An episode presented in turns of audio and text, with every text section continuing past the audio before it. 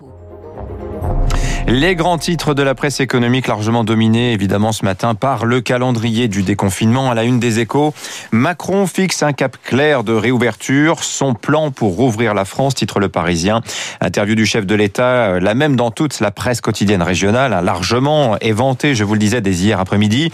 La forme du message, hein, d'ailleurs, une interview dans la presse quotidienne régionale, est un signal faible, commente Cécile Cornudet des échos. Et oui, pourquoi une interview dans les journaux plutôt qu'une allocation une allocution solennelle en prime time. Qu'est-ce que cela nous dit du président? Eh bien qu'il est en campagne pour 2022. Il reprend le bâton du pèlerin et annonce qu'il va aller dans les territoires, prendre le pouls du pays pour inventer un deuxième temps de la relance. C'est l'acte 2 du, quinquennat euh, qui avait été promis après les Gilets jaunes, mais qui n'a jamais été joué. Attendez-vous donc, écrit Cécile Cornudet, à voir euh, euh, succéder au Macron décidant seul, confiné dans son palais, un candidat concertant, écoutant, dans une stratégie qui fleure bon le Chirac, allant tâter le cul des vaches. Le Figaro, lui, fait le choix de bouder le déconfinement à la une. Après tout, c'est l'événement de la PQR. Son événement, c'est l'immobilier.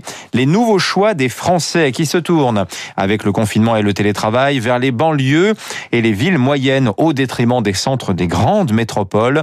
Double une du journal, justement, sur la polémique concernant la saleté à Paris, qui vient, écrit le Figaro, contrarier les ambitions nationales d'Anne Hidalgo Paris est une ZAD, s'indigne dans son édito Vincent Trémollet de Villers.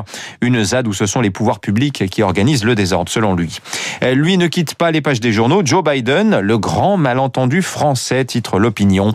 En 100 jours, le président américain est devenu l'idole de la classe politique française, à droite comme à gauche d'ailleurs.